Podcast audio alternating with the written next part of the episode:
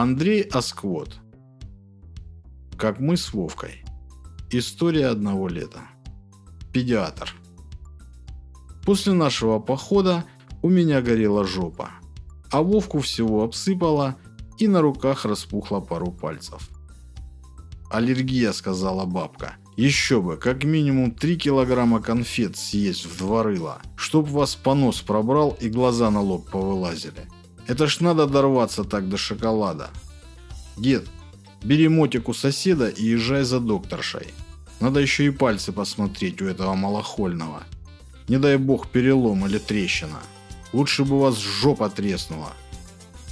Я, конечно, попытался напроситься с дедом. Мне очень нравилось кататься в люльке.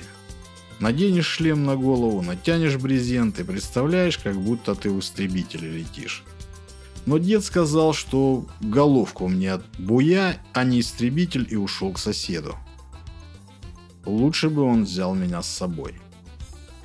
Вовка лежал в бабкиной комнате на кровати и болел. Ну как болел? Кроме пальцев у него ничего не болело. Разве что весь в сыпи мелкой был.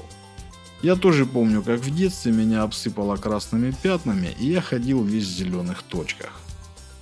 «У тебя глаза не лезут на лоб еще?» – интересовался я у Вовки. «Нет», – отвечал Вовка, – «но что-то болеть уже начинают». «А поноса еще нет?» Я так думал, что мне это не грозит, раз меня не обсыпало. А вот за Вовку опасался. Бабка ушла к соседке на часок, надеясь, что за это время мы не сожжем дом и не улетим в космос. Потому что если сожжем дом, то она нам в жопу горящих углей напихает. А за космос она меньше переживает, потому что идиотов туда не пускает. Углей в жопу нам не хотелось, а в космос мы не собирались. Я решил, что пока дед ездит за докторшей, может случиться беда. Насколько я мог предполагать, деду с бабкой на нас в основном насрать. И если кто-то из нас сдохнет, им станет легче. Посему я принял единственное правильное решение лечить Вовку самому. Я достал из серванта аптечку, взял оттуда вату, бинт и зеленку. Мои действия оказались мне логичными. Зеленкой я собирался замазать пятна, бинтом завязать глаза, чтобы до приезда докторши не вылезли, а ватой закрыть жопу, чтобы в случае поноса он не обгадил бабкину кровать. Вовку мои планы смутили, но я ему аргументированно объяснил.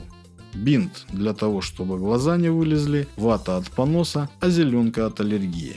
Все по науке. Первым делом я набил трусы ватой. Мне показалось мало, я добавил марли. Затем замотал бинтом глаза – Осталось замазать аллергию. Я взял ватку и начал закрашивать пятна. Через 10 минут я устал. Пятен было много и очень мелких. Я принял разумное решение взять и просто закрасить их, не мучаясь с каждым в отдельности. Через несколько минут дело было сделано. Вовка стоял и обсыхал. Во дворе послышался треск мотоцикла. Докторша приехала, сообразил я и, довольный собой, уселся ждать, представляя, как она удивится и скажет. Мне, собственно, лечить-то уже нечего. Все основное лечение уже проведено. Остается разве что осмотреть пальцы. Дверь открылась и вошла врачиха вместе с бабкой. Я решил дождаться своей славы в зале и, выйдя из комнаты, уселся на лавку. «Это у тебя с руками?» – с подозрением спросила бабка, задержавшись возле меня но ответ ей было услышать не суждено. Врачиха зашла к Вовке в комнату. С воплем «Мама дорогая» что-то упало на пол. Бабка подозрительно глянула на меня и побежала в комнату. «Ах ты педиатр самодельный!» Бабка выскочила из комнаты и побежала на кухню. Я осторожно заглянул в комнату и увидел лежащую на полу врачиху. Неспроста, подумал я. Бабка влетела в комнату с полотенцем и стаканом воды. Начала брызгать на врачиху и обмахивать ее полотенцем. Слабый голос внутри меня подсказал, что что-то не так, но пока не настаивал. Врачиха открыла глаза и спросила, указывая на Вовку. «Что это с ним?» Тут бабка, видимо, вспомнила обо мне, потому что она посмотрела по сторонам, и ее взгляд остановился на мухобойке. Она протянула за ней руку и, ласково глядя на меня, сказала «Иди сюда, мой хороший. Гиппократ ты мой доморощенный». Мне показались ее слова несколько наигранными, и я попятился назад. Затем внутренний голос скомандовал «беги», и я побежал. Побежал, что было сил, с грохотом распахнув входную дверь. С грохотом буквально, потому что в это время дед пытался зайти в дом, неся в охапке большую бутыль, вместо той, которую разбил молоток в кладовке. Он ее купил попутно в селе, когда забирал врачиху. Я так понял, что бутыль упала и разбилась, потому что, когда я уже бежал вниз по лестнице к улице, дед матерился и не мог понять, что это было.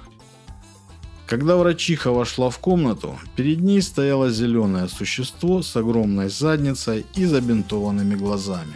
Увиденное зрелище ее, несомненно, повергло в шок, и она, потеряв сознание, упала на пол.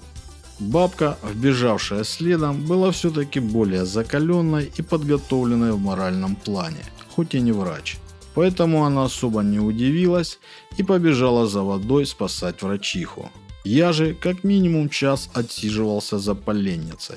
Дед во дворе орал, что оторвет мне ноги и вставит вместо них дрова, чтобы я уже никогда не смог бегать. А лучше он купит новую бутыль и законсервирует меня в ней. У Вовки подтвердилась аллергия и ушиб пальцев. Ничего страшного по сути. Глаза не вылезли и поноса не было. Единственный неприятный момент так это то, что он еще долго ходил зеленым, светлее день за днем.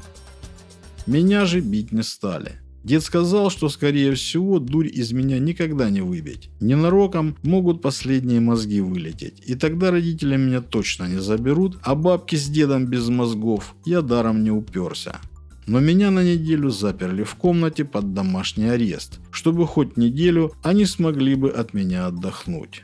На мои возражения, что ребенку без свежего воздуха нельзя, дед зло ответил. «Я тебе несколько раз в день пердеть в комнату буду. Надышишься впрок. На свежем воздухе потом сознание будешь терять от избытка кислорода».